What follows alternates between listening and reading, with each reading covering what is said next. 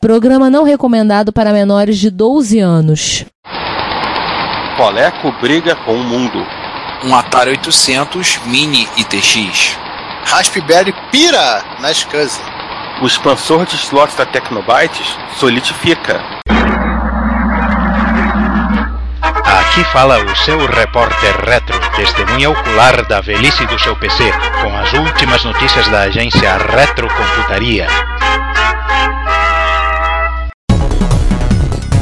Bom dia, boa tarde, boa noite, sejam bem-vindos ao episódio número 27 do Repórter Retro. 27, se você não fugiu das aulas de matemática, é 9 vezes 3, e nessa mesa triangular estão eu, Giovanni Nunes, e quem mais aí? Eu, Ricardo Pinheiro, e protesto, é 3 ao cubo. E eu, César Cardoso. Então vamos começar, então, como a gente sempre começa, por 2017 das efemérides, né? Começamos esse 2007 com as efemérides meio magrinha, mas com uma efeméride e picaretagem ao mesmo tempo, é isso? E não somos só nós que somos picaretas, tá vendo? A matéria é uma matéria do, do- é, é um texto do Benji Edwards, né? Que aliás outro dia deu um, deu um joinha, eh, favoritou e retweetou men- um post nosso no Retrocomputaria, no Twitter, então todo mundo, todo mundo que ficou comovido, porra, o cara dono do Byte Seller deu um joia pra gente, legal, ficamos contentes. Aí Ele sabe que nós existe. Pois é, bacana. E, e ele fez uma matéria falando sobre. falar sobre os 50 anos do videogame. Aí ele pegou e publicou um texto sobre quando foi feito, quando fizeram a matéria dos 40 anos dos videogames. Ou seja, um texto de 10 anos atrás, 2007. E ele foi um, um texto aqui: Videogames Turn 40. Ou seja, os videogames atingem Eu, po- eu 40 posso ser idiota, eu posso ser idiota e falar que um, um artigo continua atual? É, de certa forma ele continua atual, porque ele tá falando de videogame que ele tá falando só. Basicamente você só remarca, né? Você remarca de 2007 para 2017, seja de 40 você remarca para 50 e assim caminha a humanidade.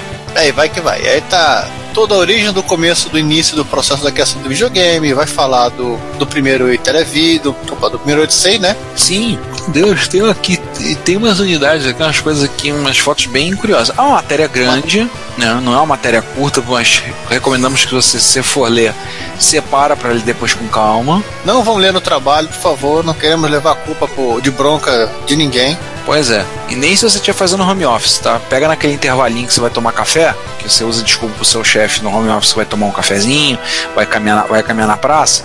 Eu vou tomar um cafezinho aonde? Lá no outro bairro. É, aí você pega e dá uma, dá uma lidinha. Não, é uma matéria, não é uma matéria curta. Explica, por exemplo, tem uma sessão falando sobre vector, ve- eh, vetor versus a rasterização, então aquela questão que a gente já comentou do monitor do, do Vtrex é vetorial, então ele explica um pouco sobre isso, comenta sobre isso. Mostra todos os acessórios do Television 1. No Odyssey 1. É, do Odyssey vocês meio com o Television. Ignora essa, essa frase do Television. É, eu tô vendo ela aqui. Um Várias... Nossa, tinha uma 12. Sim, eu vi quando teve a exposição do Museu do, Museu do Videogame Itinerante. Eles mostraram com as armas e alguns brinquedos com armas, armas acopladas, tudo. Nossa, mas o design realmente era design de engenheiro, né? Ou seja, feio. Desculpa se você é engenheiro, não sou ouvinte, mas vou dizer, na maioria dos casos, os engenheiros só podem ser muito bons em técnica, mas para fazer é uma coisa que Não, não, é, é um design bonita. elegante. É um design elegante. elegante aonde? Elegante e funcional. Funcional talvez, elegante não. Elegante passou longe. Assim, é uma matéria interessante. Então tem várias, vários side notes que ele acrescentou, então explicando coisas a respeito, é, trazendo algumas explicações, como foi essa do sobre monitores vetoriais versus monitores gerados a imagem por raster, né? Então tem alguma coisa, questões de patente. É interessante. E aí, é uma, como vocês entenderam, é uma picaretagem, porque o nosso chapa ele fez o seguinte: ele pegou, botou uma matéria falando do. Os videogames contando 50 anos, ele publicou uma matéria que saiu há 10 anos atrás, quando os videogames fizeram 40, que saiu na oneup.com, que o site não existe mais. É, mas foi uma picaretagem do bem, isso que importa. Assim, é uma picaretagem, mas se não, não tivesse sido feita, se perderia. Porque a internet tem esse problema, ela, ela tende a, a desaparecer com as coisas. É, Algumas coisas- Não, É, algumas coisas você não acha no, no Internet Archive, né? Outras. Ou no cache do Google, ou você ainda vai conseguir achar e tudo mais. Já que a gente falou de coisas que se perdem, vamos iniciar a nossa próxima sessão. Hackeadei. HD. Uma outra coisa que também se, se perde muito facilmente e tá cada vez passa mais difícil de achar que são dispositivos SCSI para você que tem computadores clássicos. Uma, e a lista de computadores clássicos que só tem SCSI disponível como armazenamento é grande, não é, é dois, é três, é bastante. É, é, mesmo se você vai, quer, você quer ter um Macintosh clássico para ter em casa, você, ou um X8000, ou quase toda aquela aquela coleção de máquina japonesa bizarra, quase todos eles eram SCSI, ou mesmo MSX. Não, ou mesmo Workstations. É, Workstations, é. Unix, companhia. Workstations e Unix, é, é, né? Assim, assim, você uma coleção muito grande de máquinas, né? E de máquinas, inclusive, que, assim, que são valiosas, assim, ainda hoje são extremamente valiosas, que só tem SCSI. E aí sim, vamos falar de uma outra coisa também meio que algumas pessoas vão até dizer que tinha se perdido no tempo. É uma publicação num site do GeoCity Japão. é, não, mas assim, o GeoCity Japão não foi fechado. Aliás, um parênteses. É. É, Yahoo Japão, ele só licenciou o nome Yahoo, porque na verdade ele pertence à SoftBank. Hum. O Yahoo, como a gente, assim, ou que vai sobrar do Yahoo, é sócio minoritário. É, aquilo que um dia foi o Yahoo, né? Isso. Sei lá o que, que é hoje em dia. Mas enfim, segue o jogo. É, voltando aí, o carinha, olha, tem um Viseu. O carinha, ele usou um Raspberry Pi, você não conseguia achar fácil a informação de qual modelo ele tá usando. É um Raspberry 2 ou 3? Parece o 2. Não é um, fim da história. Não, não um não é. Pinos. Ah, não, é, peraí. Ele quer... Peraí, peraí, Giovanni. Só, só Aguardando. Voltando. Tan, tan, tan, tan, tan, tan. Música de espera agora. Não desligue, sua ligação é muito importante para nós. Então, depois desse, desse longo intervalo em que o César foi descobrir qual era. Ele foi mandar um e-mail pro japonês para perguntar qual era o Raspberry Pi. Ele, ele avisou pra gente que era um modelo 2B ou um 3B. Seguimos aí a nossa a nossa programação normal. Assim, basicamente ele pegou o Raspberry Pi, ele fez uma, uma pequena ponte com alguns 74LS entre a porta SCSI e a GPIO, óbvio, né? O Raspberry Pi não tem uma SCSI embutida. E claro, usou uma parcela de software.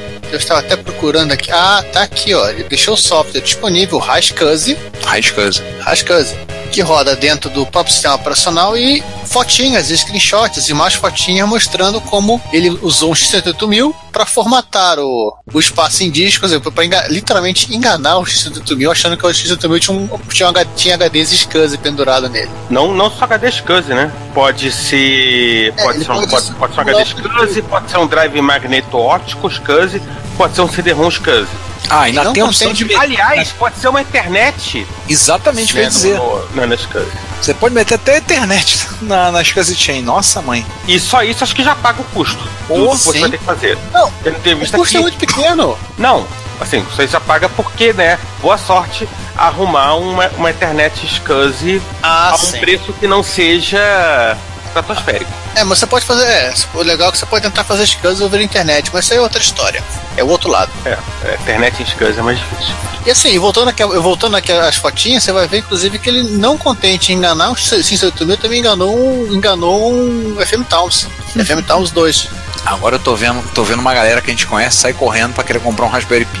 Ó, é uma plaquinha muito simples. Não tem nada demais aqui. 74LS 544. Só. É.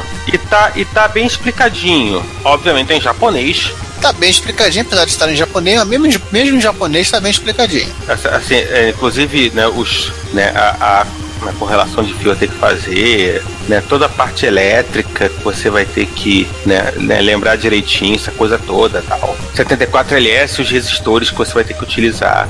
Aí, João, já entendeu, né? Já sabe como resolver o problema de HD dos seus micros japoneses aí, fica a dica. Dos seus micros japoneses loucos. É. é micro japonês louco é quase um pleonasmo, né? Ah, sim. Agora me tira uma dúvida: o que, que é esse negócio? O cara pegou, fez um, um Atari 800 numa placa mini TX? Sabe.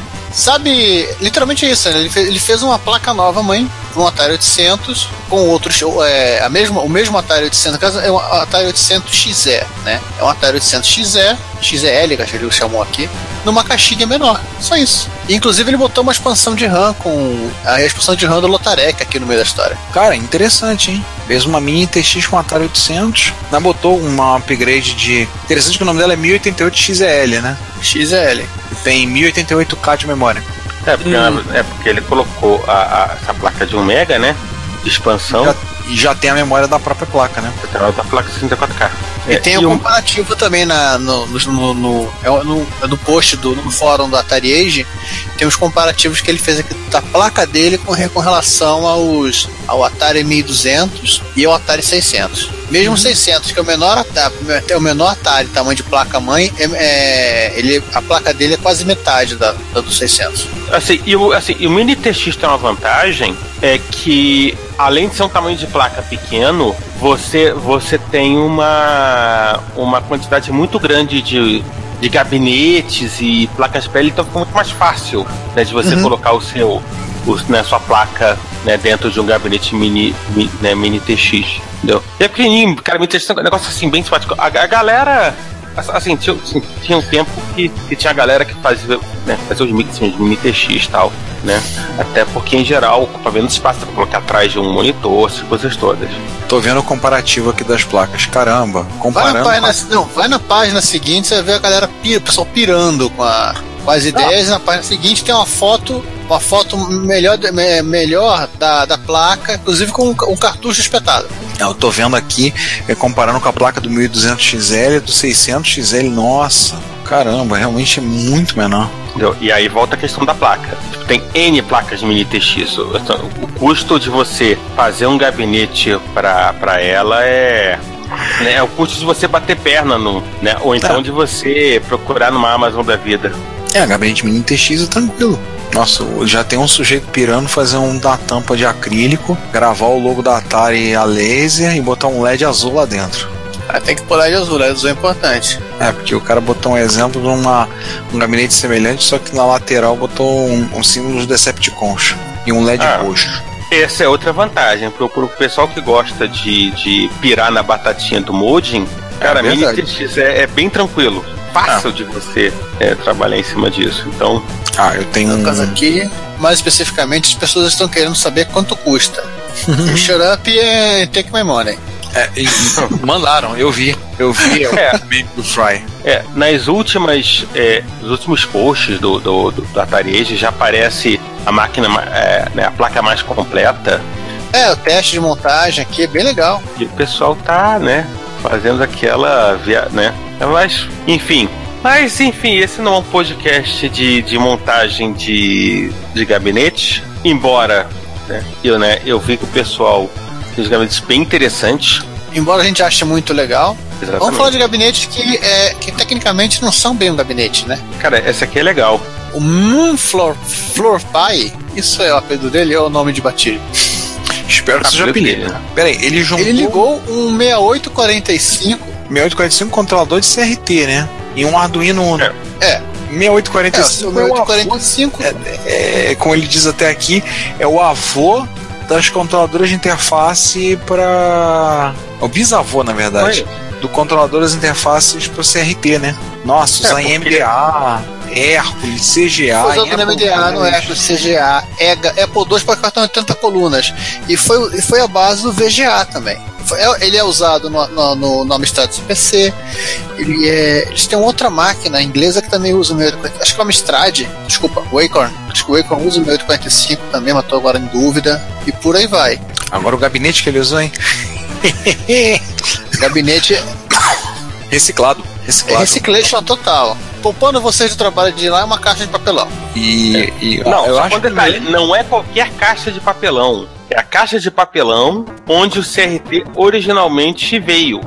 Ai, meu Deus. É, exatamente. Porque, assim explica. O que acontece? Originalmente, é, um Moonflower Pi, ele, ele, usou, ele usou esse CRT num projeto dele de, de, né, de ensino médio, college, aliás, não, é, faculdade, que era o seguinte, que era um projeto de um 68 mil, que gravava e reproduzia áudio e que, que apresentava waveforms na, na CRT. Né? Aí ele comprou a CRT de um classificada na, na, na Popular Science e né, a caixa de papelão de veio CRT que era pesado, tendo em vista que o, que o, que o CRT era, que ele comprou era básico, ou seja, só o tubo, ele usou como case. Por isso é que essa Ele coisa é linda. preguiça- é, ele ficou com preguiça de tirar o, o tubo da caixa e deu jeito lá de. Tá, E para quem tá perguntando onde é que entra o, o Arduino, o Arduino tá, né, ele tá numa placa com o 6845. Vocês lembram que originalmente era com 68000, ele colocou, né, um Arduino Uno Ele substituiu o 108 mil por Arduino 1, né? isso, e um bando de 74LS 547. Pra, pra fazer. para fazer. fazer couro. Exatamente. Então, porque a placa original dele, né, foi pro céu das placas originais, Ah, acontece. né? Aí ele usou o Arduino, Arduino Uno para provar que ainda funcionava. E agora ele tá fazendo uma vaquinha pra comprar, comprar, comprar uma, uma para fazer uma um case de madeira, né, Pra colocar o tubo de malha. Antes que algum Ah, o acidente aconteça. e o Acorn é o Acorn Atom. Ah, sabia que tinha um- algum Acorn Acorn no meio do caminho que usava esse cara. Não, peraí. Ah, não. O, ah, não. BBC, BBC Micro. Ah, a BBC que usa. BBC usa. O Acorn Atom usa o 6847. Hum, ele era um ele é um BBC mais barato. É. Bom, Você deve estar careca de saber de tanto ouvir a música lá do lá do qual era o do MJ Hibbert. é, do MJ Hibbert que ele fala o chip BBC Micro em alusão ao Electron. Mas enfim, como esse não é um podcast sobre o 6845, Nem sobre, dizer, 65, nem sobre 6502, mas nós vamos falar do 6502 agora. Como é que é a história? Desintegrado? É, nós já, É. falamos, ne- nós já falamos nesse cara, o, ele desintegrou, de- tirou da cápsula o, o 6502, ele refez o 6502 em descomponente discreto, por isso que ele é essa coisa grande aqui, para não falar gigante, do lado do monitor tô- da Dell. Eu tô lembrando, Monster, Monster 6502 processo, tô lembrando dele. Então agora ele resolveu mostrar que esse 6502 é totalmente o 6502 funcional. Nossa. Ele fez uma plaquinha, essa plaquinha deve ser uma imitação do Kim, que é uma placa de testes. Esse joguinho aqui eu não entendi muito bem o que, que é. Ele, ele, isso é um Nintendinho? Eu ia especular. parece ser. Eu ia especular se fosse Apple II. Não, mas tá. Tem muita cor, muito. Tem cara de Nintendo. Parece mais com o Nintendo, né? Uhum. Cara, impressionante. O cara, desmon... o cara refez o 6502 só que num, numa placa grande e fez a ponte toda pra dentro. Provavelmente, talvez, com com É. outro máquina. Por, é, e por grande, entenda grande, né? Acho que é quase o tamanho uma folha, um pouco mais com uma folha A4, com vários LEDs lindos e maravilhosos piscando. É, não tem desculpa. Tá lá, tá funcionando. Impressionante, muito legal, cara. Que é interessante É uma- pra ver a coisa, né? Isso é o tipo É. da coisa que eu projeto interessante para as pessoas verem como funciona, né? É, o que que é um microprocessador? É essa coisa aqui gigante tá na mão do cara, só que um tamanho menor. É o processo É. de customização. Ele tem uma foto da, da Monster do lado do Apple II, do Atari 800, do Atari 600 e do, do Drive do Atari, que também usava o 6502, no mesmo molde do 1541. E o, tro- a placa consegue ser maior, é, consegue ser maior até que a, ca- a caixa do Atari 800, O Atari 800 já é um grande. que já é grande. Tá aqui, ela tem 12 por 15 polegadas. Faça as contas aí, vai. Cara, 15 polegadas é coisa pra caramba, cara. 15 polegadas é o quê? Aí eu sou horrível de Ela- conta de cabeça. Vou calcular o tamanho e já falo pra vocês. Em 30 centímetros de lado, É, é 38 por 38. 30 centímetros e meio. Arredondando. 38 por 30 centímetros e meio. É, assim, sabe aquele aquele 1721 que você comprou com muito desespero no Mercado Livre ou, lojinhas de, lojinhas de OLX e outras lojinhas equivalente do equivalentes? É quase é quase o tamanho do teu 1721. Talvez dê pra colocar ele em cima de um 1541, né? Dá pra colocar em cima do 1721. Não, aí não dá. Tem que botar o 1721 deitado. É. Cara, eu tô vendo o jogo aqui, não parece um jogo de Nintendinho, não. Eu tô vendo a animação. Se vocês olharem, lá altura de 2 minutos e 35, começa 2 minutos e, e 30, 28 começa o jogo. O que será que é? Ah, alguém descobre depois pra gente aí, velho. Tô com preguiça de assistir o filme. É, então alguém aí, ouvinte nosso aí que tiver a oportunidade de ver, joga o, o jogo. Joga aí o, Dê- não, deem spoiler, deem spoiler. As pessoas adoram dar spoiler, deem spoiler do- do- sobre o jogo e sobre que hardware é esse. Dessa vez a gente deixa. Aliás, César, que história é essa da coleca aí? Seguinte. Coleca ficou louca da cabeça, é isso? É, bota Ah, aí é. o. Bota aí né, o molecão do, bonecão do posto tá maluco, tá doidão? bonecão do posto tá maluco, tá doidão. Meu Deus. Né?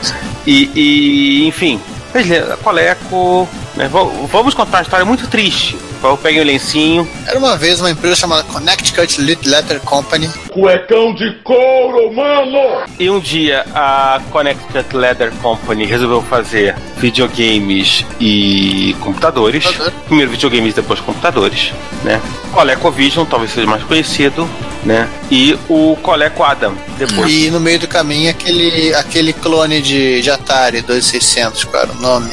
Era o qual? Aquele Gemini. que. O Gemini Ah, o que. Aliás, acho que o João tem um É Gemini. Gemini. Se não me engano, o João tem um Gemini. Em 2005, a Coleco A, a- a marca Ela- da Coleco né, foi, re- foi relançada, né? O brand, né? Foi relançada por uma outra empresa. E essa aí- outra empresa resolveu que era uma boa ideia né, sair é, é, utilizando a DMCA contra todo mundo que, que faz homebrew para colecovismo, quase isso. Aí páginas E esse meio tempo- e. Nesse meio tempo, estamos falando de jogos homebrew específicos para o Coleco, jogos por é, jogos de MSX foram portados para o Coleco, como, por exemplo, Kung Fu Master, Gradius, Pinguim Adventure, Pinguim. Antártica Adventure, Adventure, se não me engano, foi portado pro Coleco. E Pinguim Adventure também. Pinguim Adventure também? Ah, eu vi É? Valley. Eu lembro de ter visto Kings Valley. E tem o sentido contrário, né? Que tem jogos que estão sendo feitos pro Coleco, até tá na MSX.org, jogos estão sendo feitos pro Coleco que vão ter versões para MSX, como um novo, que agora é Sidney Hunter, se eu não me engano. Vai ter versão para Coleco e É, MSX. eu posso é, fazer uma, um retorno ao episódio 69 e falar também dos jogos Busting Out, Busting Out, acho que Busting Out 1, 2 e 3 Meu Deus. para Coleco. E Stream Poker também para Coleco. Por que eu não me surpreendo de um strip poker? E por aí vai, né? É, e voltando lá, pra gente não se perder. Resolveu processar esse pessoal que tem site, os fãs, os caras que fazem. os caras literalmente tão, têm mantido vivo o nome da Coleco, né? Eu já vi essa história acontecer. Vem cá, eles vão fazer também uma Coleco Association. Não sei, né? Não Espero sei. que não. Espero que não, né? Mas- Vamos começar a fazer, fazer besteira, né? Mas tudo é possível Nossa. nessa vida. Aí vão lançar o One Chip Coleco, né? É. Coleco Não, assim. Bom, na verdade eles já lançaram, se você for, é, se você lembrar, eles, né, eles tentaram lançar No ano aqui passado, no retrasado, o Xami. é, o, o Coleco Chameleon via, via Kickstarter. Ah, e foi um fracasso, né? Porque, aliás, É, eles conseguiram, mas o projeto foi pro vinagre, né?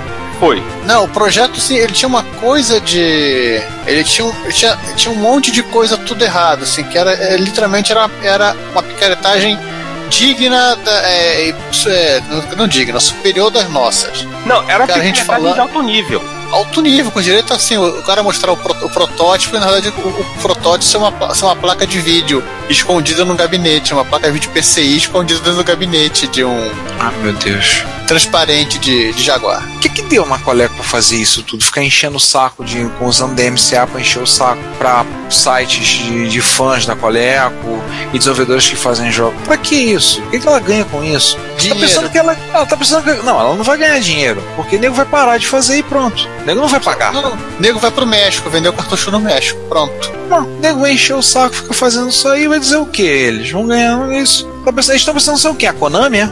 É. Que fica enchendo o saco, encheu o saco do Konamito pra trocar o nome do site, ficou enchendo o site não sei o que lá. É, isso é uma coisa que acontece de vez em quando, né? como lá o, aquela empresa que depois que virou a. veio a se transformar, que, que foi a, a, a, a Compile, né? Quando, quando pediu pros caras, pessoal da Karoshi, pra não. pra sumir da existência com a versão do Guru Logic deles, de MSX1, que participou da primeira MSX Dev. É, mas isso aí foi um caso assim, né? Foi uma situação É, era, um jogo, era um jogo específico, né? É, foi No uma final, situação. É a é a mesma coisa, né? A empresa fica com uma, uma, uma imagem ruim. O cara que, que fez o jogo se sente des- desestimulado a querer fazer outra coisa. Felizmente não foi o que aconteceu com eles, eles até fizeram outro jogo. Mas assim, quem perdeu foi, foi a MSX Dev, que, per- que ficou com um jogo a menos. E o principal, né? E a, a, a empresa, que eu não lembro agora qual é o nome, que é a, a- aquela que substituiu a, a Compile, morreu depois, né? É. Sim, é uma adiantou. de saco sem sentido no final das contas. Tudo bem, eu entendo que tipo, a proteção da, da, da marca pelo dono da marca é uma obrigação, mas eu acho que não há necessidade de sair brigando con- contra quem manteve né, É, a, a, e agora- a marca agora- viva. E agora vem aquela pergunta: a, a Coleco ela voltou dos mortos, agora vem, vem a grande pergunta: ela voltou dos mortos, que ela vai fazendo, vai voltar a fazer videogames ou ela vai voltar a fazer cueca de couro? Eu acho que eu acho que será a segunda opção. Agora assim, é, é, pare- é tudo como a empresa encara né, a situação. A MSX Association teve aquela situação que lidou mal com a comunidade de MSX, que manteve o micro vivo e eles lidaram de uma forma autista, né? Assim, fingiram que a comunidade não existia e fizeram a coisa do jeito deles. E fizeram só, fizeram o One Chip, soltaram, liberaram e sumiram de novo. Não, eles fizeram aquele MSX Revival lindo. Aquele MSX PC? Aquele MSX PC Revival lindo e fizeram aquele fantasma. Fizeram aquele fantasbuloso é, adaptador de cartucho de MSX para USB. E aquele e, emulador horroroso. E licenciaram o do Free MSX para fazer lá o. Qual é o nome do. Não, é, MSX não é, Player. O MSX Player. O F, é, eles fizeram, licenciaram o FMSX e fizeram o MSX Player. A única coisa boa que eles fizeram foi dar dinheiro pro, pro Mará. Ah, fizeram o Onachip, né? O Onachip daí desceu, por exemplo, o Zemix Nel, BR. Deram, é, deram dinheiro pra, pro Tsujikawa da, da EZE, né? É, eles pegaram e fizeram isso aí, liberaram o projeto, tem o Onachip, e aí a gente hoje em dia volta, dependendo da comunidade, por qualquer atualização de código do FPGA, quem faz é o KDL, o italiano está fazendo isso, que tomou isso como diretriz na vida e nós somos eternamente gratos a ele. Né? Tudo que de novo que foi feito para rodar no chip, aumentando a capacidade do, da, dentro daquele FPGA limitado de tamanho, muito limitado, ele conseguiu, né? Parabéns. Então, crianças, por favor, mandem pacote de macarrão para ele. Na verdade, o pessoal mandou um Zemix Neo BR, né? Para ele como forma de agradecimento. Então, assim, você tem, por exemplo, isso, como lidar. Foi uma maneira meio estranha, mas que seja, mas, a, por exemplo, a Coleco é uma maneira extremamente Parece aqueles advogados que acabaram de chegar no setor jurídico, aí começa a pesquisar, vai pra internet, quero mostrar serviço. Vou mostrar serviço. Aí sai disparando é, documentos, sai mandando para tudo que é lado, que é ameaçando de processo. Isso, vamos aqui, é ó. Supra... Vamos você processar essa pessoa contra a lei da gravidade. Isso é o Isaac Newton. Aqui. É como o. Olha que já processaram. É, é como o Pirate Bay, que o pessoal vai, americano, manda pro Pirate, mandava pro Pirate Bay é, coisa lá, documento, ameaçando de processo, não sei o que, só que o Bay era hospedado na Suécia, não era hospedado nos Estados Unidos. E eles, delicad, eles delicadamente, gentilmente, eu estou sendo irônico, respondiam é, muitas vezes com palavrões e tudo, e acrescentavam no final, educados como sempre. Porque os advogados não se davam nem o trabalho de saber que eles estavam querendo processar um site que não estava hospedado na mesma jurisdição que a deles. Não, não tinha o mundo. O mundo é o 51 primeiro estado dos Estados Unidos. Não, não era Porto Rico? Não. Porto Rico é, é, é, é Porto Rico é, é um acessório. Ah, tá. O, o resto do mundo é o 51 primeiro estado.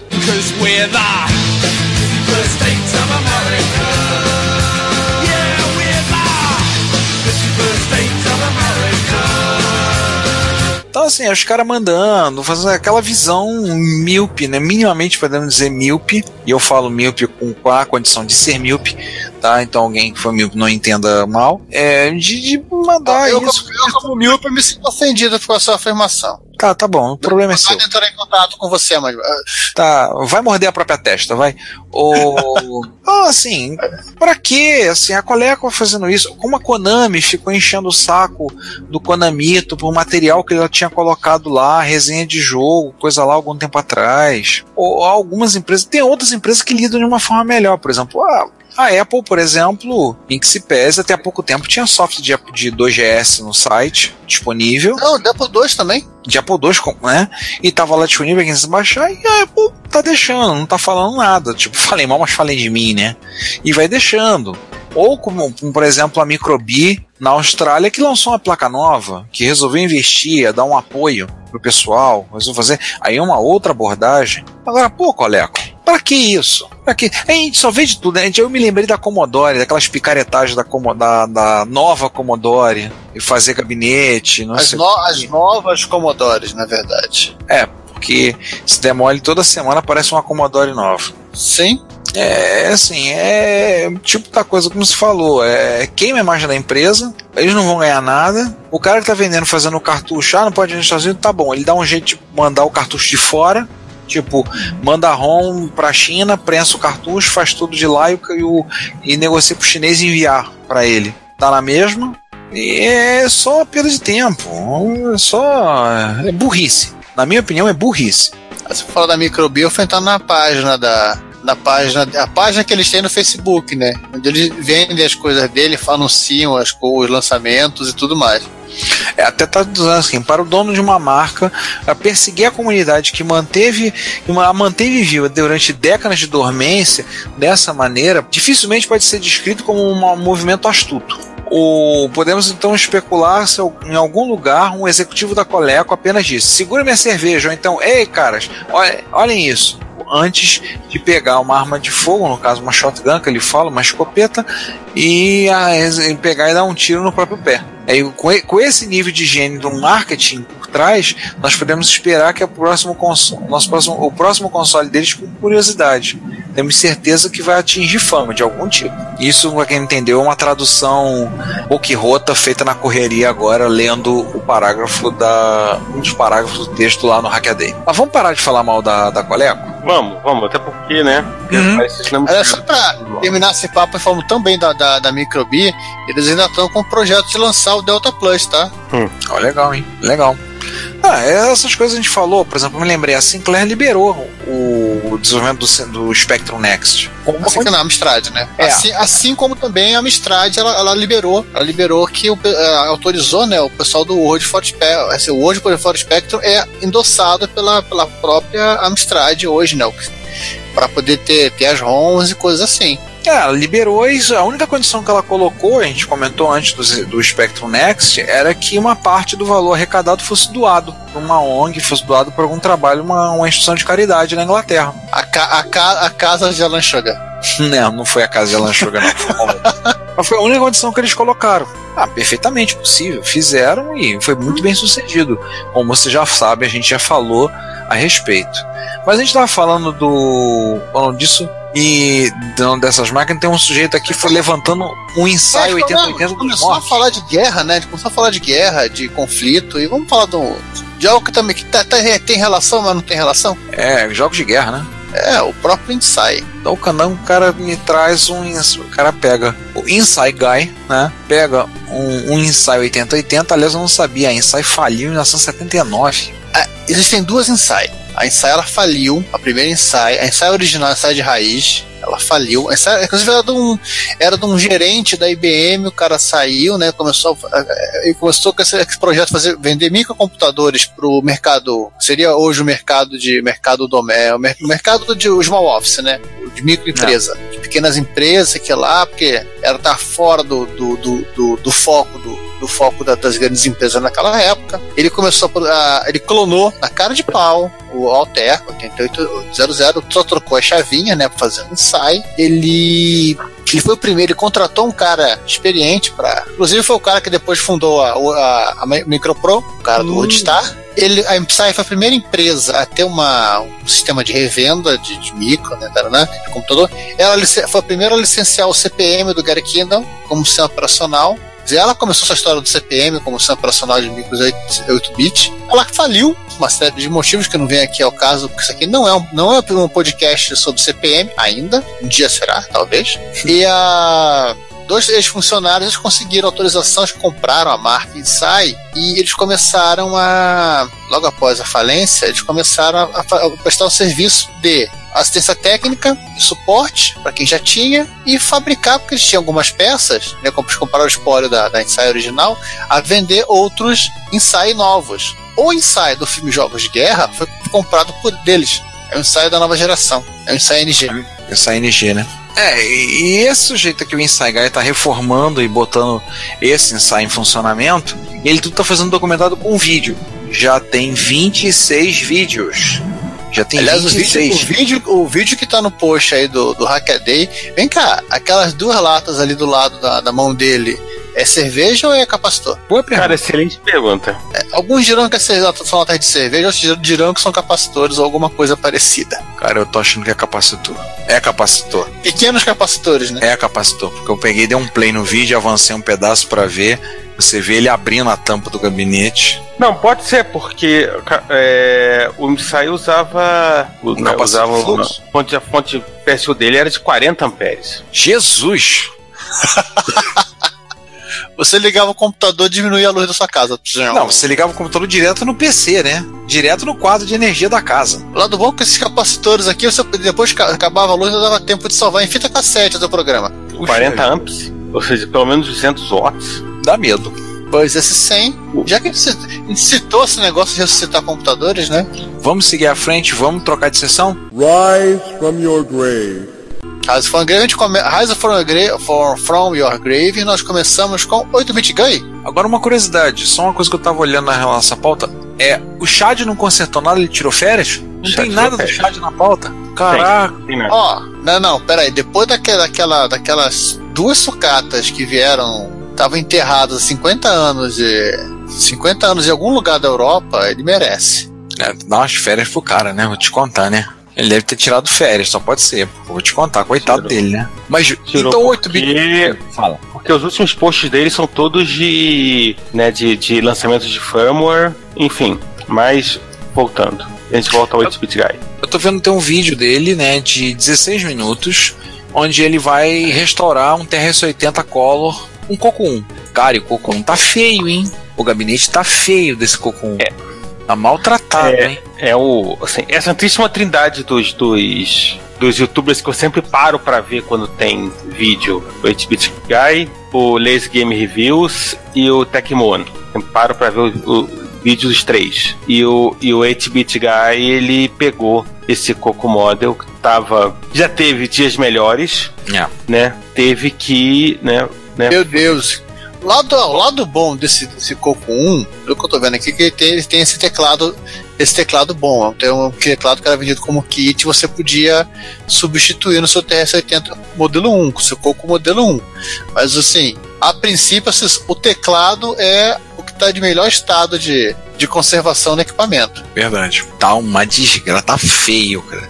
Não, não tá Tá. aquelas máquinas malucas do Chad, né? As últimas que a gente tava comentando. Mas tá feinho, hein? Tá, tá maltratado o computador. É, não tava aquele, aqueles do, do, do, dois micro da Commodore que deviam estar lá em Alamo Gordo. Era a base que usaram pra, de calço para jogar os cartuchos do ET. É, por aí. Ah. Mas eu tô vendo Eles aqui. jogaram sal grosso antes, né? É pra garantir, né? Cara, Mas ele lixou, ele arrebentou a. Eu tô vendo a parte dele, tá, eu vi a parte dele descolando os adesivos, tirando tudo, limpando. Agora ele vai. Não, ele, ele, assim, o, o- a vantagem do- dos vídeos do, do 8-Bit Guy é que ele tem esse cuidado de fazer esse trabalho, né, de tentar manter, de fazer uma recuperação completa do micro. Ele pintou a tampa. Ou seja, é, realmente, pelo que eu, eu, conseguia perceber, a, ele não ia conseguir trazer ao, ao estado original da, da máquina a cor original. Essa cor aqui, inclusive, de acordo com o catálogo da Tend, da, era a cor é, cinza Mercedes. Seja lá o que isso signifique. É, porque é, o- os monitores que eles tinham pro TRS-80 modelo 1, pro TRS-80, o 80, não, o primeiro, eles é, eram um monitor DRCA que tinha a nossa cor, cinza Mercedes. E fizeram o gabinete na mesma cor. Aliás, se vocês um dia comprarem um caminhão, vocês vão descobrir na hora de escolher a cor que existe uma cor chamada vermelho Brahma. Tá, ele tá pulindo aqui, eu tô vendo aqui ele pulindo a máquina. Vamos parar de ver esse vídeo, da pausa, eu vejo depois, senão a gente não vai falar. Senão esse, esse vídeo não anda. Senão esse Cara, canal cara. não, não anda. Simplesmente ficou como novo. Assi assistam. E por falar em recuperação, né? E aí o próximo é a restauração de um 1541, modelo 2. 2. Poxa, esse Que é, a, é, o, que- é o case bonitinho. É o case bonitinho, fim da história. Por dentro é a mesma porcaria de sempre. É, a diferença é que ele tem, ele tem o mesmo case do 1571, mas não a mesma eletrônica do 1571. É, o cara Ah, mas qual é a diferença? O 1541, ele é o mesmo 1541 do Commodore 64, né, padrãozão. O 1571, ele tinha uma eletrônica um pouco diferente, ele já tinha um FDC embutido e permitia que você, entre outras coisas, pudesse ler disco de CPM, para rodar CPM no seu micro, assim como o 1581. O vídeo que eu tenho aqui é um vídeo de quase 30 minutos, onde ele, ele inclui, ele, ele faz uma inspeção visual em todo o drive internamente, lubrifica toda a mecânica, limpa o cabeçote, lava o gabinete, troca os capacitores eletrolíticos na placa e faz testes com motor de passo. Leva no cinema, leva para jantar, o que mais que ele leva? Faz com o drive? Ele dá uma geral, dá- uma baita de uma geral no drive. né? Funilaria, lanternagem, tudo mais. Exatamente. Só faltou o Retrobrite, deve ser, deve ser a segunda parte. É, só faltou a retrobyte. De repente ele gosta dessa cor, enfim. Agora a gente começa já a misturar as sessões? Podemos misturar as sessões? Não, é, Pois é, né? Vocês acabaram misturando. acabaram se misturando, né? Porque agora metade dessa. uma- mais alguns posts são de. são, são de so- lá, chapas nossos que estão no Mano Parça também, né? Nosso chapa Daniel Campos tá mostrando, tá testando e reparando uma rapidez, né? Rapidez não é aquele. É aquele. é- não é aquele pãozinho da, da Bimbo, não, que você põe na frigideira. Não, não é. Não, e não é aquele, não é aquele site para busca de passagens que acabou. É a Rapidez é um é a Holland Audio Producer, é uma placa de som da Holland. Então ele fez um videozinho aqui, um vídeo curtinho, rápido, pra vocês verem lá, provavelmente feito no celular. O Daniel fez mostrando lá o funcionamento configurando lá e mostrando para botar de Takuja. e comparando com uma outra mídia, né? O Wave Blaster 2. É, tem um, é a comparativa é um outro, é o segundo vídeo, né? Uhum. Isso é o segundo vídeo. Ele tem o comparativo. Também é um vídeo curto, 3 minutos e pouco, vale a pena dar uma olhadinha pra vocês verem para comparar. Né? Ele compara uma, uma, essa Rapidez com uma Sound Blaster 16 e ele botou uma Wave Blaster 2. Ele botou para tocar a música do Tyrion, ele tá testando, tá verificando uma a uma.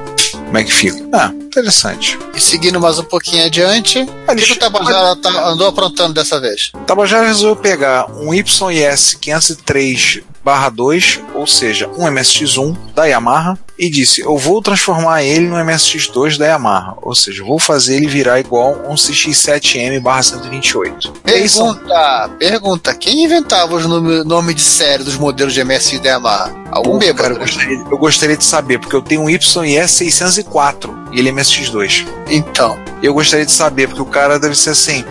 Deve ter fugido da IBM, talvez. Ah não, tem muita letra. É, tem isso, tem um problema que a IBM gosta somente de números. E assim, o Taba fez três posts, né? Bem completos. Primeiro, inclusive, mostrando fotos de vários modelos Yamaha e que, inclusive, a MSX que a Yamaha fez em OEM para outros fabricantes. Com o mesmo gabinete, ou seja, aquele gabinete com aquela carinha simpática de tanque Panzer, né? É, a gente faz OEM, mas eu não pede um gabinete bonito, não. Não, Jesus, cara, eu tenho dois Yamaha aqui, assim, eu gosto das máquinas, mas vou te contar. O gabinete é feio e é uma pinóia pra abrir. É todo por encaixe. Todo. Não tem parafuso. Maldita seja a Caraca, caraca, gabinete bonito e fácil de montar era mais caro. Verdade. Né? Então, Verdade. Né, Então ele tava lá. Gabinete bonito, não, né? 500 ienes mais caro. 500 ienes mais caro. Gabinete fácil de desmontar, mais 500 ienes mais caro. É porque eu vou, Senão vai comprar, na- vai, vai comprar na China. é porque eu vou te contar, cara. Porque. Ô, ô, ô, ô micro. Ô micro. Ô, mi- ô máquinas fudebas pra mexer. Ah, se quiser coisas complicadas, tem, tem uma série de desktops da Dell que tem gabinetes que são simplesmente assim, o, o sonho do cara era fazer puzzle, né? Ou fazer armadilha de, de palácio de, de civilização antiga. Não fazer gabinete de computador. Cara, eu vou dizer o seguinte: eu já desmontei e remontei um Pioneer PX7. Foi a pior coisa que eu já desmontei na minha vida. Foi uma hora e meia pra desmontar e duas pra montar. E você olha o Pioneer assim, cara, mas é um micro fininho, ele tem quatro dedos de altura, bonitinho, mas é. É, teve uma vez a gente mexeu num, aí o pessoal falou assim: Não, mas desmontando é tão enrolado. Tá bom, vai tocando, vai vendo. Quando foi montar de novo, foi olhar: Caraca, que horror. Eu falei: Eu te disse. Aliás, os MSX não são nada fáceis de serem desmontados e montados, a maioria, né? Salvos alguns ou outros. E você reclama do Hotbit. Não, eu, eu reclamava do Expert, cara. Puxa vida, quando eu fui mexer com o. Quando eu fui não, mexer. gente, assim, No, o, quatro você, você, parafusos. tranquilo. Não, o Sony, eu, quando, quando eu desmontei o meu Sony XV, Jesus, eu fiquei horrorizado. Como é. O que sacal é pra desmontar aquela máquina? Eu fiquei horrorizado. Assim, Agora, para as pessoas mo- morrerem de inveja, o Apple II GS você desmonta sem sequer usar chave de fenda. puxa duas traves e sai a tampa. A tampa de cima. Você consegue, depois você consegue tirar a fonte, desencaixa a fonte que ela está por cima da placa mãe.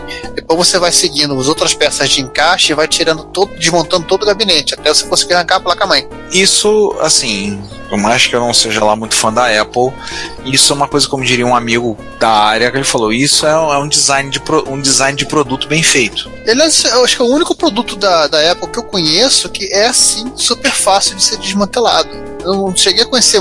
Os Macs, de- até mesmo durante o PowerPC, chegaram, chegaram a ter essa visão. Depois, o, depois a coisa desgringolou e hoje até o notebook vem com a bateria colada. Mas voltando aqui ao, ao post do Taba, né, que É. começou a falar, assim, é interessante para ver como cara, todas as modificações que ele fez, então ele trocou a ROM, ele fez as modificações internas, expandiu a VRAM, tudo. E uma coisa interessante do Yamaha é que ele é muito modular, mas é claro, você saiu de um Yamaha foi para o outro, a placa muda, um monte de coisa, mas eles são muito modulares, então você tira uma plaquinha, aquela placa tá memória, aquela placa tá VRAM, vai ficar fácil, mais fácil de mexer. Não quer dizer que seja Isso fácil. parece, de- isso parece desenho de, de, de, de, instrumento musical eletrônico, de teclado, né? É, fica modularizado, né? Mas é interessante, vale a pena dar uma olhada, ver com calma. O texto, o Tabajara foi bem detalhado, explicou direitinho, tá fazendo, tem muitas fotos, é bem legal. Vale a pena a leitura. E aí, já que a gente falou de. Já que a gente. Já que houve essa interface, né? Vamos cair logo de cabeça na sessão seguinte? Vamos pros Mano Parça? Vamos. Vamos nós. A primeira que a gente tem aqui, voltamos ao, ao favorito do. Ao, fa- ao favorito do, do- de 2017, os, o Spectrum Next, que agora eles atingiram todo, a gente comentou, né? Atingiram todos os stretch goals do projeto e, inclusive, pensaram o que, que a gente vai fazer. Então, eles colocaram: o manual vai sair impresso, chip FPGA usado nele vai maior, e atingiram tudo. O que, que mais a gente pode fazer? O Next já vem com 3 AY, 3 chips de áudio. O Spectrum 128 original tinha um só, ele vem com 3. Aí que o pessoal propôs, começaram, vamos colocar, vamos fazer, vamos realizar o sonho do pessoal de Commodore. Bota um CID lá dentro. Então, eles disseram, vão anu- anunciar, vão implementar o CID no FPGA. Tá com o CID no Dito Cujo, ou seja, vai poder tocar chip tune do CID, vai poder tocar musiquinha, bota o CID no, no seu Next, no seu, se você é um dos felizes possuidores no futuro de um Spectrum Next. Os Exercício Spectrum Nest agora tem site. Opa! Sim, Tem um portal pra chamar de seu. que é o iDroga. Eu, eu tinha pego aqui o site. Specnext.com. Specnext.com. Pronto. Aliás, o Paulo do Vintage New World acabou no post falando lá qual- é, vai poder centralizar coisas relacionadas no fórum para discussão de hardware, software, incluindo alterações, desenvolvimento de software em Basic Assembly e eventualmente cores diferentes que podem ser gravados neles. Commodore 64, MSX, não, por favor, não. É, tá, tá pirando, mas tá pirando, tá empolgado com a ideia. Não traga os gauleses para esse site. É, Não, assim, deixo- Tecnicamente, não, não- assim, não, não é nenhuma é, dificuldade de você colocar cores diferentes pra rodar no, no TB Blue, né? Mas, enfim. Mas É. eu nem acho que seja objetivo nesse momento, ou o, o, o que esteja pensando nesse momento a equipe de desenvolvimento. É, não vamos discutir esse tipo de coisa enquanto o produto não, não chegou nas prateleiras. As pessoas têm que receber. Não adianta viajar na maionese e ninguém receber. De, de, de assim, de crowdfunding que não deu certo, né? A internet está cheia. Agora, agora o caminho para o inferno é o caminho para o inferno é pavimentado tipo, de boas intenções e crowdfunding que não deram certo. Com Exatamente. certeza. Enfim, eu tô bem é, é, tranquilo com relação. Até porque, aliás, até porque tem outra coisa, né? O Rick Dickinson continua ainda é, fazendo os últimos ajustes no desenho industrial. Não, tá fazendo um É. acerto. né? Né? Ainda tá fazendo aqueles últimos acertos que sempre ocorre em qualquer produto. Agora que tem a placa final, né? Então é, é, assim, até efetivamente é, é, E César, César, tem que considerar também o seguinte, né, César, que a, a- é o gabinete tem que se adequar à placa, não é a placa tem que se adequar, ao- adequar ao gabinete. também tem essa. Verdade. Né? Né? Né? Assim, por mais que você já imagine uma placa, um gabinete com essa placa, você vai ter sempre o ajuste que só, que, e coisa que só vai aparecer mesmo quando você produz uma placa e produz um gabinete e vê o que acontece. Assim, é a posição de conector, se vai ficar uma coisa no desenho, outra coisa você vai ver que ali não é bem o local do local exato que você vai que vai- você pode colocar, né? De repente, o, que o o que o projetista do, do- da placa achou que é muito legal botar o conector do lado esquerdo é justamente o lado que, inclusive, está a mão da pessoa, está a coluna do parafuso. Por aí vai. Aliás, o próprio Rick tem o. Tudo quando eu postando fotos de rabiscos de, e ajustes do gabinete, né? É assim, sim, sim. Quem quiser ver também lá no Vintage do New World, o Paulo teve acesso ao vazamento de segredos industriais da. Ó, ó, Estavam lá, estão lá as fotos, quem quiser ver, é muito interessante. É, não, é, não, não existe mágica, a- não existe um. É, né, desenhar a placa-mãe e o gabinete está pronto e vice-versa. Pode ver que tem.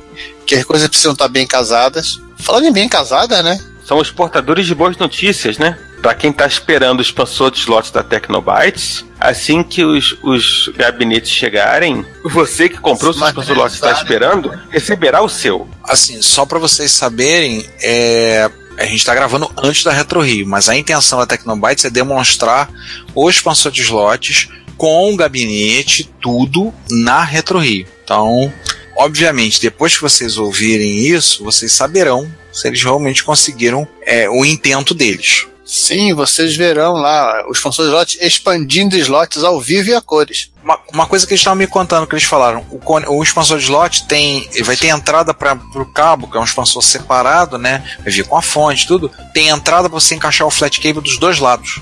Olha, do lado certo e botar- do lado errado. Olha que gente, que incrível. É isso. É, eles decidiram botar dos dois lados, porque aí, se o cara quiser, fica mais fácil, conecta por trás ou conecta pela frente. Eles Ah. acharam interessante essa solução. E além do caso, os botões, né? Colocaram os botõezinhos, então para você poder ligar e desligar o slot, botão, estavam colocando o botão com LED, estavam vendo o velocidade botar, você pressionava, acendia o LEDzinho, ou desligava. Assim, não sei se eles conseguiram fechar o desenho da placa, já estão ter o gabinete pronto para a Retro Rio. A gente só vai descobrir isso depois que vocês ouvirem. Quando vocês ouvirem, já vai ter sabido disso. É, mas a gente não vai editar o. Não, é, mas não vamos editar a gravação só pra poder contar. Não, não vamos mesmo. Vocês vão ter que. Vão ter que na, vocês tiveram que ir na Retro Rio para saber. Bom, se vocês foram na Retro Rio, vocês viram. Se vocês não foram na Retro Rio, vocês né, não viram. Acabou. Vocês viram em Pois é. foto ou em vídeo, mas você não viram ao vivo. Ah, bem feito. Mas é, perderam. E aí, vamos para notícia que abalaram o mundo? Vamos! Vamos. Começamos nas notícias. As notícias que abalaram o mundo durante esses, esse último período. Primeira delas é uma BBS de 1986 na internet 2017. né? Então ele, o, o post, inclusive, foi do César. Eu queria pedir ao César, já que você que escreveu, comenta aí. Havia uma BBS chamada Dura Europos, que operou de 86 a 93, entrou no hiato de 23 anos e voltou a operar em 2016. E tem, eu não vou dizer que é um texto grande, porque é um texto grande, texto do Ars Técnica, né, explicando toda a história né, da, da, né, dessa BBS, da Dura Europos. Ela rodava no, no Apple II também? Roda, acho que rodava na Europos. É, tem que pegar e puxar o texto do Ars Técnica para ler, né? Não, não, acho que ele rodava em. Porque pelo menos nos Estados Unidos, assim, houve, houve uma, uma febre de como a, a Seoport né, do Atari 8 bits e a, a SIC do, dos, dos Commodore 64 eram tecnicamente links seriais, os caras quase que totalmente faziam programas de BBS em Basic. Você tinha BBS em Basic que rodava no Atari 8 bits.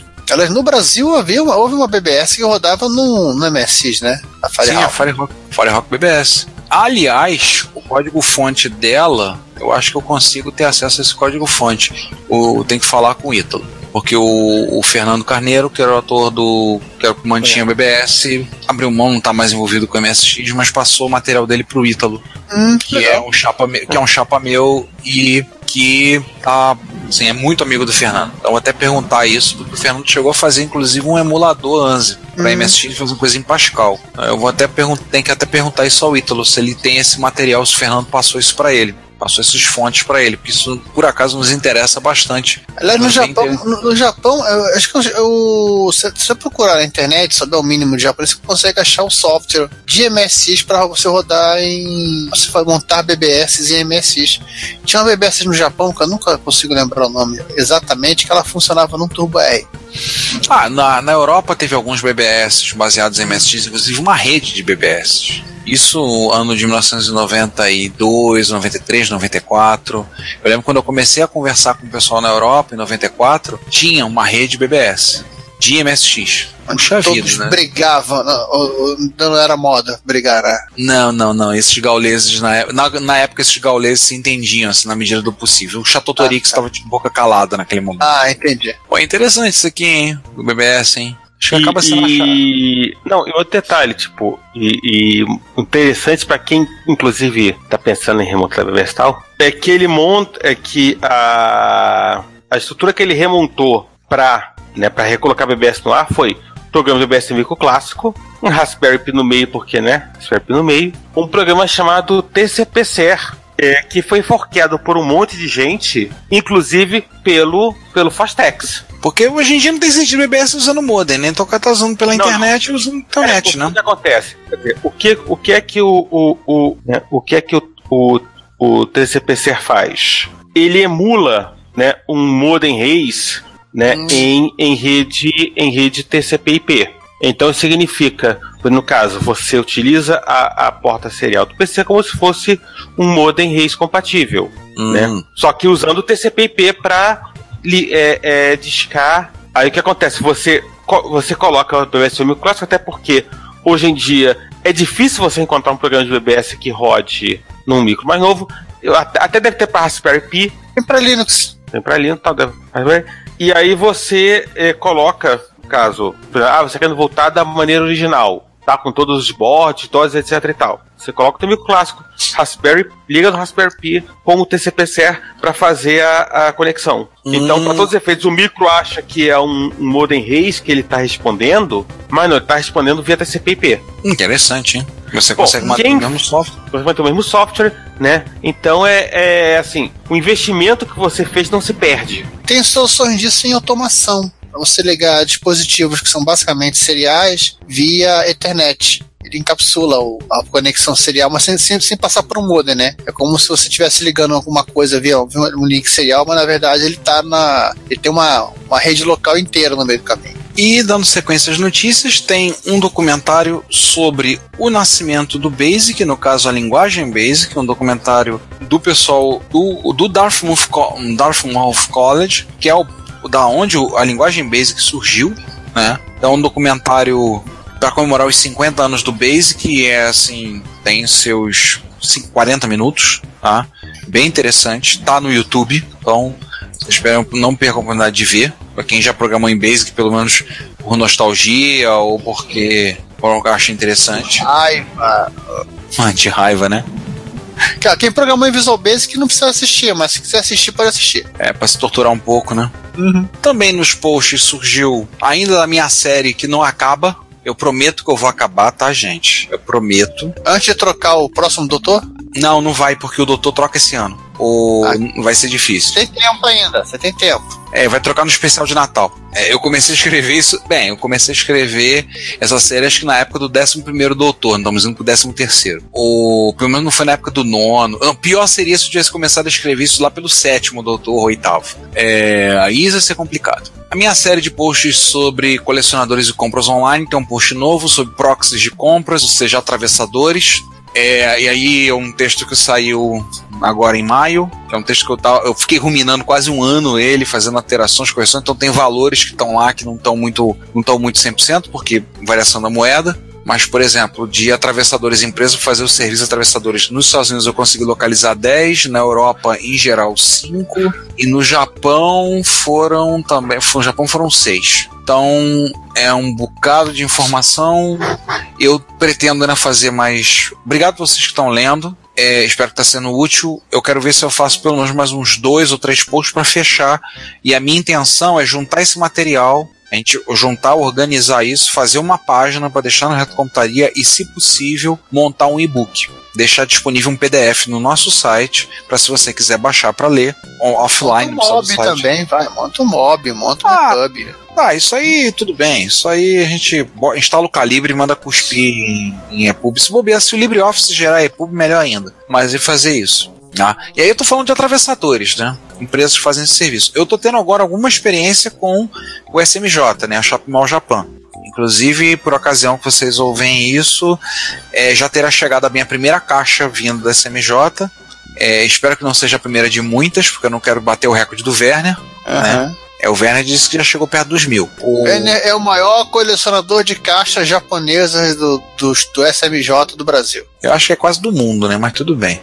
É, eu não duvidaria se fosse do mundo. Então, eu devo fazer mais alguns posts, pelo menos mais uns dois, pra gente poder encerrar a série. Vou comentar algumas coisas que descobrindo sobre a SMJ, coisas de compra lá, algumas coisas que eu tenho visto. Então, espero que vocês tenham gostado. A gente vai, vai, vai tocar indo aí.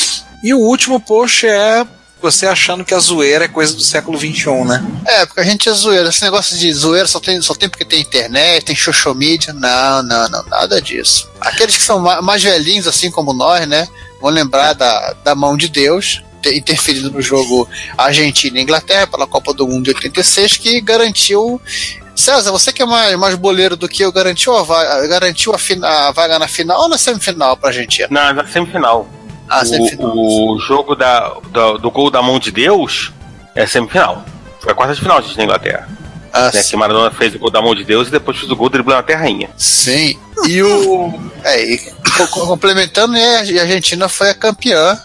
Campeã contra a França, se não falei memória. É isso? Não, contra a Alemanha. Alemanha, muito obrigado. Mas enfim, esse não pode esquecer o Maradona. Sobre futebol, sobre a Copa do Mundo e tudo mais. Mas é um, é um- é um podcast que vira e mexe tem um pouco de zoeira. E os ingleses também, né, eles têm o seu, o seu, o seu toque de zoeira, eles ficaram muito revoltados nessa época com essa, essa orelhada do juiz, né? A mãozada do Maradona, a orelhada do juiz. E nessa brincadeira, o Peter Shilton ele resolveu fazer um jogo pro Spectrum chamado Handball Maradona. Pois é, o jogo né, da Grand, saiu pela Grand Slam e tem direito a gols de mão. Você achando que inglês não tem senso de humor. Tá bom, vai lá. É, Eu achei isso por- muito por acaso, não lembro como eu achei esse, essa, essa imagem do Handball Maradona. Eu falei, ah, tenho que fazer um post disso. O pessoal vai se divertir. E saiu, né? Você achando que zoeira era só coisa, de, era só coisa do, do pessoal de recente. É ruim. hein? Pode comentar os comentários? Vamos, vamos comentar os Vamos. comentários.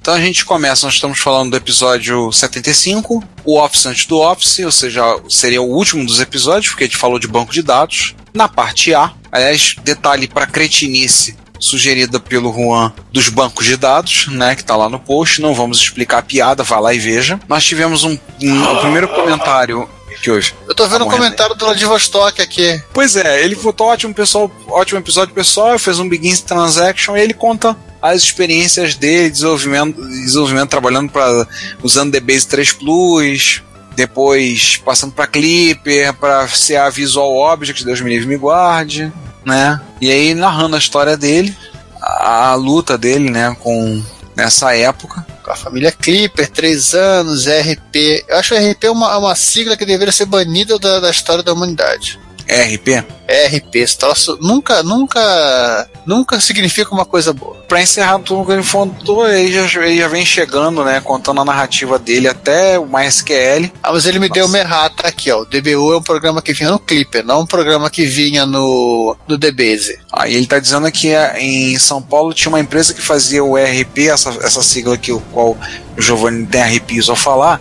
é em Visual Fox Pro. E era, era uma empresa, era Starsoft. A do Starost? É, eu pensei a mesma coisa. Pelo portfólio atual, portaram tudo pra web e abandonaram a raposa. Né? Ou não, vai que é .NET. Já tá a Microsoft É. ganhando por aí. Pois é, e no final ele encerra fazendo um commit. Podemos dar um erro no transaction dele aqui. É, tem que dar um rollback. Voltando aí, Fernando Boag também comentou muito bom o episódio, como sempre. Diz a lenda que Larry não fez quase nada em de código, sim o Bruce Scott. Olha, mais um outro Bruce aí. Responsável pelas primeiras três versões do banco de dados. No caso, Larry, Larry Ellison falando de Oracle, tá, gente? Larry Flint é outro Larry. É, tem, tem que dizer qual, de qual Larry estamos falando. O seu legado ficou, fi- é, o seu legado ficou só no esquema de exemplo, de, de exemplo que existe no Oracle, onde o login é Scott e a senha é Tiger, que era o nome do gato da filha do Bruce. Aí o Danjovic falou, né? Eu achava que quem matou o Cleve tinha sido o Delphi. Aí eu botei, pelo visto, o Delphi não matou, mas jogou a pá de cal. E o Emil, né? O Nel, né? Não adianta. Eu vejo essa foto do Emil de óculos escuros no post aqui. No Emil, no Emil, eu, penso no- eu me lembro do Nel, do Matrix. Ele falou que lembrou de um detalhe que a gente tinha esquecido, que era da relevância da popularidade do Visual Basic, que era muito mais popular. Detalhe, infelizmente, mais popular. É, grifo nosso. Fala do Emil, grifo nosso. Acredito que alguma linguagem de desenvolvimento da década de 90 foi responsável pelo declínio do Clipper, foram ambas as linguagens, Delphi e VB. É. Eu É, vou ser assim, honesto assim. É, é, eu acho, assim, eu acho que na verdade o tem aquela história, né? Assim, eu acho que a, a, a- Nantucket acabou perdendo, né, o, o, o bonde e aí tanto e aí a Borland e a Microsoft são, são duas empresas que sempre foram muito mais Na verdade, não é, quer, né? Tu quer amigas dos desenvolvedores. Aham, pegaram- amigas, entre aspas. Não, elas são amigas entre aspas, né? Elas, assim, o lance é fidelizar o desenvolvedor. Não, é, Prendeu o não, desenvolvedor. é, tipo, tipo, quando eu falo amiga, no sentido de que é, é, são empresas que tinham, na época, hoje, assim, porra ainda continua, né, com a, com a, com a Microfocus. A Microsoft andou um tempo aí esquecida, tá tentando voltar agora. É, uma preocupação com o, com o desenvolvedor, uma preocupação também com a fidelização, Uhum. óbvio, mas, mas uma preocupação de é, né, fazer com que o desenvolvedor possa ser produtivo né, com o produto deles.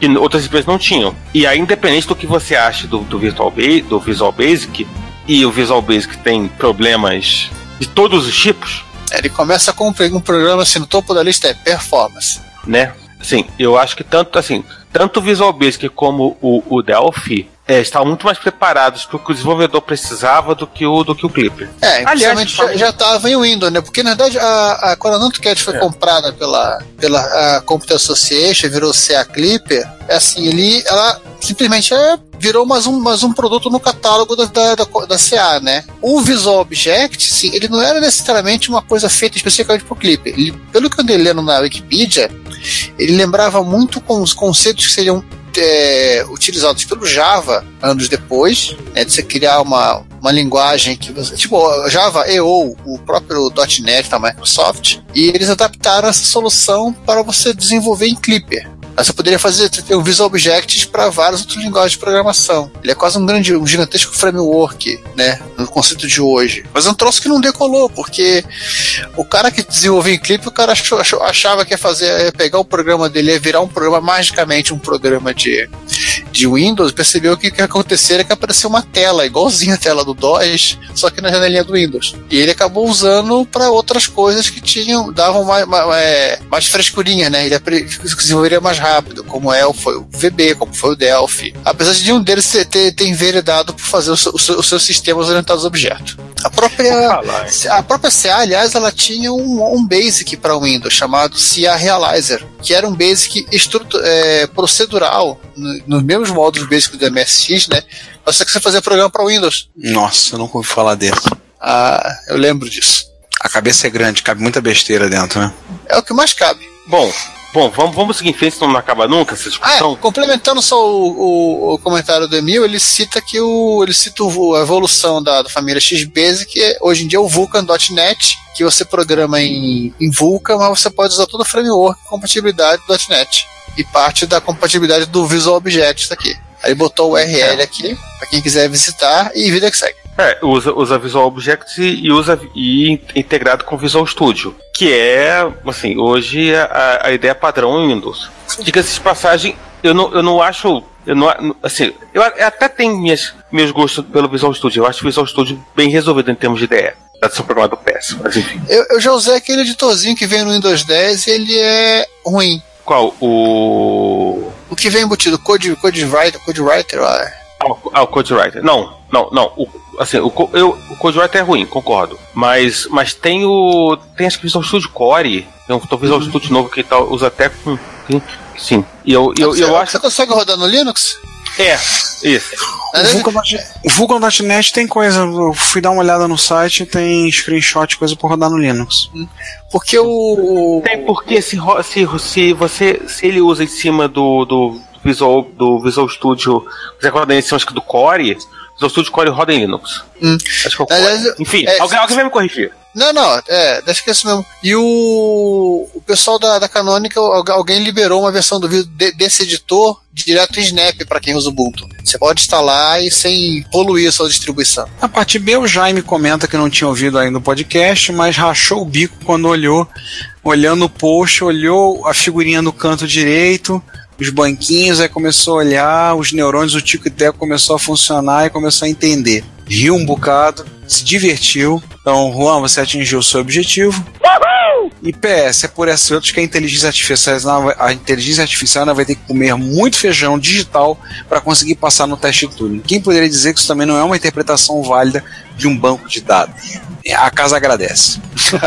E agora, quem leu o post do Neo? Opa, agora o Emil resolveu competir com o Vladivostok em long post, vamos lá. Creio que faltou mencionar o banco de dados Corner Story da Infocom. Nossa, mãe, é só que o Corner Story foi um banco de dados é, feito para pessoa comum e que foi o motivo da falência da Infocom também. Posso simplificar desse, desse jeito. Ele era uma linguagem, ele era um. Como até o Emil comentou aqui, tinha algumas umas falhas sem linguagem de cria tipo operação de base de dados, sem interpretador de comando para consulta aos dados e performance fraca. Quando a história assim, eles, como eles tinham todo, todo, todo know-how para fazer, digamos, orientação a objeto no TRS-80, eles acharam que podiam fazer um, um software, um software de um mercado de Office. Ele vendeu muito pouco, eh, não cobriu o custo de produção e, e foi o grande motivo pelo qual a, a Infocom foi comprada pela Activision anos depois. É, o, eles acharam que podiam fazer usando o ZIL, né? E usando a Z- rodando sobre a Z-Machine. Eles É, poderiam eles fazer usa- qualquer é. coisa, né? Eles usaram ba base do que do literalmente um banco, seria um banco de dados que seria, teria algo como seria os NoSQL hoje em dia, né? Vamos pensar assim, Ah. uma coisa totalmente fora de estrutura, mas acho que devia estar um pouquinho à frente do seu tempo.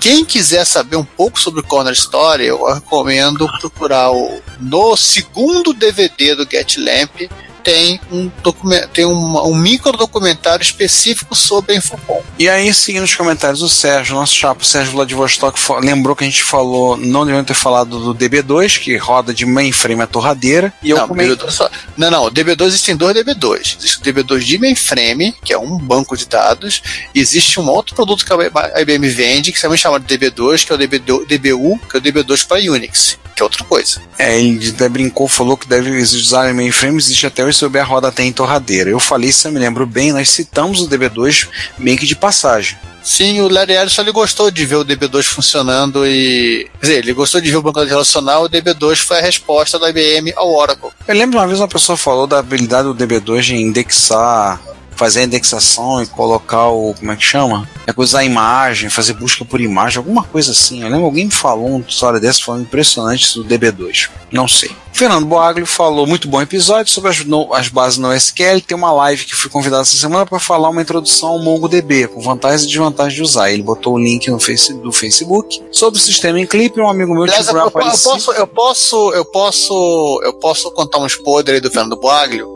Ah, não faz isso não, coitado do seu Vou vídeo. contar podre dele. Ele tem um livro sobre MongoDB. Pronto, falei.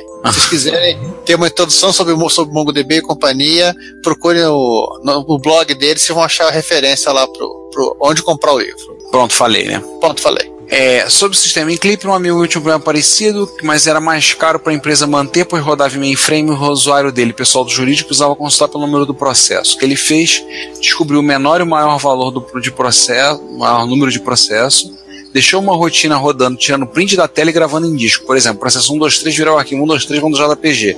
Depois ele fez um sistema em Delphi que lia um diretório da rede e o resultado constava pelo número do processo e abria o arquivo correspondente. Diz a lenda que tá assim até hoje. Cara, deixa eu te contar uma historinha. Então, que você me lembrou falando disso. Na Fitec, foi onde eu trabalho, fui contratado uma empresa para digitalizar diário. Minha escola tem 20 anos, cinco cursos técnicos. Você calcula quanto diário tem aí, se os alunos têm por ano uma média de 18 a 20 disciplinas. Fora as faltas. Porra, tem diário pra caramba. Aí o que, que os caras fizeram? Os caras fizeram um sistema, vamos indexar e vamos botar para poder fazer consulta diário. Aí eles fizeram. Cara, as imagens, eles escanearam os diários. As imagens, nem para salvar em JPG para diminuir o tamanho, os caras salvaram em TIFF. Resumindo, tem em torno de 50 mil páginas jogados dentro do servidor e um sisteminha muito do xixi lento que entra lá para poder consultar a página do diário escaneado. É, tem. E foi, e foi pago para fazer isso, tá? Eles foram pagos para fazer isso. Nem para salvar a porcaria do negócio num formato que fosse menor. Não. Ah, o servidor tem espaço. Quanto tem espaço aí? Tem dois HDs de 1 TB em RAID 1. Ah, dane-se, vamos me ocupar aí. Puxa, sou eu mesmo que cuido, né? Então tá lá. Né? E TIFF não tem muito muito que você ganha é, TIFF em termos de, de, de procura do que Não, poderia é- ser feito com outra, Ó, sei lá, pega, o PDF. é, pega o e-mail de Magic e converte tudo isso, vai. Mas eu não sei se a porcaria da. Eu faria isso- isso com o Image Magic. Mas o problema é que eu não sei se a ferramenta que já fizeram só abre TIFF eu poderia abrir JPG. Ah. E os usuários que têm acesso, que vão ter isso, assim, com respeito que elas não vão ouvir, são um pouco, um, um pouco mais. um pouco mais dotadas que um. do que um. devem ter um pouco mais de um neurônio. Bom. Entendeu? Assim, as usuários Normal. vão se mexer nisso. É, é o tipo do usuário que se você mudar o ícone de lugar não vai saber fazer. Entendeu? Então, a maioria, salvo alguns, tem alguns funcionários lá na secretaria da minha escola que são bem safas. Entendeu? Se viram direitinho, mandam bem. Mas a maioria não vai saber. E para fechar, o Sérgio Vladivostok comenta comigo, né, que ele também entrou nessa querer converter sistemas acadêmicos feitos em clipe para uma linguagem mais recente. E obviamente Depois- não deu certo. Olha, Pois é, depois de seis meses desistiu. O Vladivostok quase fugiu pra Machu Picchu. É, ele diz que as empresas que desenvolvem são enroladas e vá desanime de qualquer forma. Na verdade, eu acho que elas não são enroladas, elas são espertas demais. Elas não são bem exatamente enroladas. É muita esperteza. É, ainda tem alguns programas que são desse gênero Eu guardados da década de que é uma 90. esperteza. Eu acho que é esperteza, eu acho que é esperteza e uma despreocupação com, né, né, assim, com a questão da manutenção a longo prazo. É. Sim, eu acho que ninguém estava pensando que o sistema desse ia durar 30, 40, 50 anos. Pois é. Ou 30 anos no ar.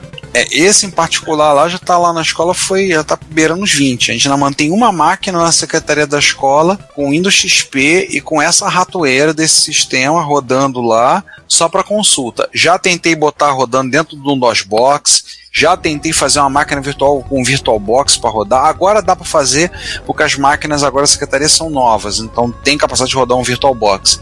Mas vou te contar. Sabe o que você vai ter que fazer? Você vai tirar print screen de todos, os- todos os registros e mostrar na tela pro jeito. Aí, continuando o que o Sérgio falou, ainda tem alguns programas e sistemas desse gênero guardados do tempo da década de 90, são praticamente impossíveis de fazer engenharia reversa, mais fácil refazer do zero. Engraçado olhar para trás ver como era difícil de mexer em bancos de dados no passado hoje é tão trivial. A molecada de hoje não tem nem noção de como os profissionais de décadas atrás se esfolavam para criar algo para armazenar informações. Mais uma vez, um ótimo episódio, abraço a todos. Cara, Mais uma papo- vez, esse papo de acho- falar da garotada é, me so, soa aquele papo do velho que. Não é, Soa. tô dizendo isso, por favor. Soa aquele papo do velho que diz: No meu tempo era melhor, no meu tempo era mais fácil, era mais difícil. Ai, ai. Ou tá, tá aquela manchete, né? Old Man yells at, yells at Cloud, de vez em quando o pessoal coloca. Mas, voltando, eu acho que não é questão de, de ser de mais difícil ou, ou mais difícil ou mais fácil. Eu acho até que, assim, é, o nível de complexidade aumentou. A diferença, eu acho que o avanço né, do banco de dados relacional e o avanço do SQL que facilitou a consulta. É, eu, eu, lembro- assim, eu lembro dessa época que as pessoas estavam É. acostumadas a desenvolver aplicações. Se o cara fazia o clipper, ele dava lá o use para usar aquela tabela. Acho que era use, não lembro. Ele dava lá, ele, ou seja, ele a, o teu código e o, o teu banco de dados ele tinha aquela relação promíscua, né? Um tá grudado com o outro, eles tinham que ir juntos para todos os cantos do que o teu, teu programa fosse rodar. Aí de repente quando a pessoa, a pessoa chega com o SQL e apresenta o cliente servidor e fala, olha, o banco não vai ficar no teu mico. Para algumas pessoas já foi Sim, é, o cara quer agarrar, agarrar o computador. Não, não, deixa, deixa meu banco de dados aqui dentro, não tira ele daqui. Mudou completamente o, o foco, né? Porque você deixou de fazer o teu código explicitamente para aquele banco, para aquela, pra aquela, pra aquela tecnologia de banco. Você fazer uma coisa mais aberta. E demorou É, para bem pessoal que- entender isso. Tudo bem que a gente sabe que na prática tem é, um abraço para Oracle, extensões proprietárias Sim. no, no, no SQL. Mas eu. Mas aí eu. Tem que nossa, que realmente. Eu acho que o nível de. Eu não sei de facilidade, mas nível de abstração, tanto Uhum. do modelo racional como do, do, do SQL, eu acho que facilita muito esse trabalho de. Continua difícil. Se você vai portar um, um banco grande, né, de um, de um, de mudar de um SGBT para outro, é um inferno. Não, a modelagem de dados ela continua sendo válida. Não, não, Processo de não, não, não, não, não, tipo, eu, eu tenho banco de dados no, no, no banco X e vou mudar pro Y. Continua sendo um inferno, continua sendo. mesmo com tudo isso. Mas eu acho que a dificuldade agora é de, ou, de, de outra maneira. Sim. Não, não é mais simplesmente de você ter que remodelar o seu banco, como quem, como quem saiu do DBase para um banco de dados SQL teve que fazer. Teve que remodelar o banco. Ou, é, ou para quem saiu de um, de um banco em árvore e foi para um relacional ou, ou coisa do gênero, né? Inclusive muda assim, a mudança é até mais radical do que de um Xbase para um, pra um SQL, para um relacional. Já temos mais coisa? Tinha um comentário ainda perdido do repórter reto do próprio Boagli falando que nesse aniversário ele se sente mais velho. A gente não sei que a gente não lê comentários do repórter reto, mas é um comentáriozinho tão curtinho, então gostou do episódio, se divertiu, repórter reto 26. Não vai citação. clássico, tudo bem. E aí é nós, né? É, nóis. É nós. Na verdade é você, né, Giovanni? O que, que você fez É eu.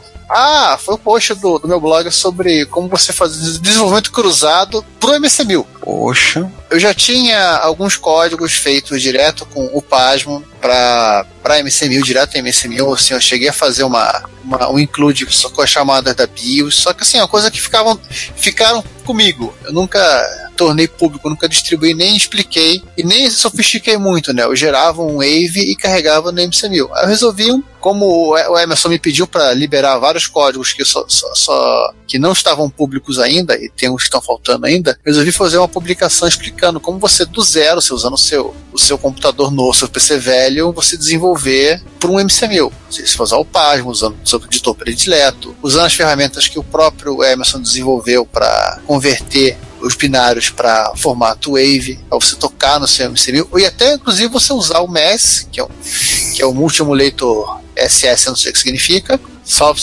System alguma coisa, né? Multi-Emulator Deve ser uma coisa desse tipo. ah, MES. Multi-Emulator Super System. Olha, não sabia que era super. Usar o MES, que tem suporte ao, ao MC1000 já há algum tempo, para você testar o seu código sem ter que ficar precisando fazer a trazer seu MC1000 para mesa, ligar na televisão, ligar no monitor e, e fazer a carga manualmente. E tem um, um exemplo de tem lá um exemplo de Hello World que exemplos de Hello World são práticos, são válidos. E o repositório que eu tenho do, do- dos meus repositórios na, no, no GitHub com algum- alguns dos códigos que eu, que eu já, já montei pro. alguns softwares que eu montei pro, pro MC1000. Não, e também aquilo que é o mais importante falar, que foi o primeiro programa que eu digitei na minha vida, que era o programa que estava no manual do, do Basic. Que essa é a parte importante. Ah, sim. Pode se usar parte do que você falou, assim, do que você sugere como função, não só para desenvolver MC1000, para qualquer outra plataforma retro, né? Pode se levar isso. É, eu tenho um projeto, ainda tenho que começar a desenvolver em Pascal no PC para fazer a código para MSX. Eu tenho uma parte pronta, já tem gente me cobrando, pedindo documentação, como é que eu fiz. Eu, eu quero estar com a coisa toda, toda azeitada, funcionando direitinho. Está, no princípio, funcionando, mas eu quero estar com tudo acertadinho para depois divulgar, para explicar como eu fiz. né? Mas para isso também eu preciso é, é me desatolar do, um bilhão de coisas que eu tenho para fazer, começar a sentar de novo e, e rabiscar, rabiscar código. Quando você vai fazer, vai, vai fazer seus clones? Ah, primeiro, é, vou ter que arrumar uns clones para isso, né? Então fazer que nem o Dr. Manhattan, me dividir em dois ou três pra fazer três coisas ao mesmo tempo. Uhum. Ah, Mas ele é multithread, né? Ah, Ele é multithread, é azul e anda pelado. Tô fora. acontece, né? Pois é, né? Fechamos? Fechamos. Fechamos. Assim encerra o Repórter Retro 27. É isso? Era 27, né? 27. Isso. Espero que vocês tenham gostado da, desse bate, do bate-papo que nós tivemos com o Júlio Neves. Tenham aprendido bastante coisa. Eu não Inclusive, sei. a ficar de olho. Hã? Eu não sei, eu gostei. Eu não sei se os meus alunos gostaram. Assim, eu tô fazendo campanha. Por ocasião, se Certo. ouvirem isso, eu já fiz campanha com os meus alunos e para ouvirem o episódio com o Júlio por, por conta da curiosidade, da história, da história sim. do Júlio, da bagagem toda, assim, porque eles, para saberem, né? Eu tô fazendo campanha espero com, com É, moleques. espero que todos tenham aprendido alguma coisa, nem que seja a, a não tirar os olhos do, de um cadeirante. E o. E se não aprenderam nada ouvindo o Júlio Neves, eu vou tirar um ponto de todo mundo. Vai sabendo disso. Ah, e um outro recado. Quem, quem foi no MS Festival foi, quem não foi ficou só com o resumo que a gente já, já publicou, né? Enfim. E. é, né? Retro Rio. Desculpe. Retro Rio. refazer. Esse Rio será mês que vem, né? Não, será depois no segundo semestre. Outubro. Enfim. Enfim, e só lembrando, quem foi na Retro Rio viu um monte de coisa legal, quem não foi na Retro Rio, paciência, tá aí o nosso post pra você chorar e pensar que você devia ter ido na Retro Rio. Ah, eu ia ter ficado em casa vendo, sabe-se lá o que passa na televisão durante o final de semana. Então é isso, gente. Por hoje é só. Nos vemos no próximo episódio, que é daqui a uma semana, duas semanas, sei lá. Ah, ouve aí. Próximo é que vocês vão ouvir. Valeu. Fui. Se você quiser enviar um comentário, crítico, construtivo, elogio ou contribuir com as erratas desse episódio, não hesite. Faça! Nosso Twitter é retrocomputaria, nosso e-mail é retrocomputaria.gmail.com e nossa fanpage é facebook.com barra retrocomputaria. Ou deixe seu comentário no post desse episódio em www.retrocomputaria.com.br. Como sempre dizemos, seu comentário é nosso salário. Muito obrigado e até o próximo podcast. Thank you.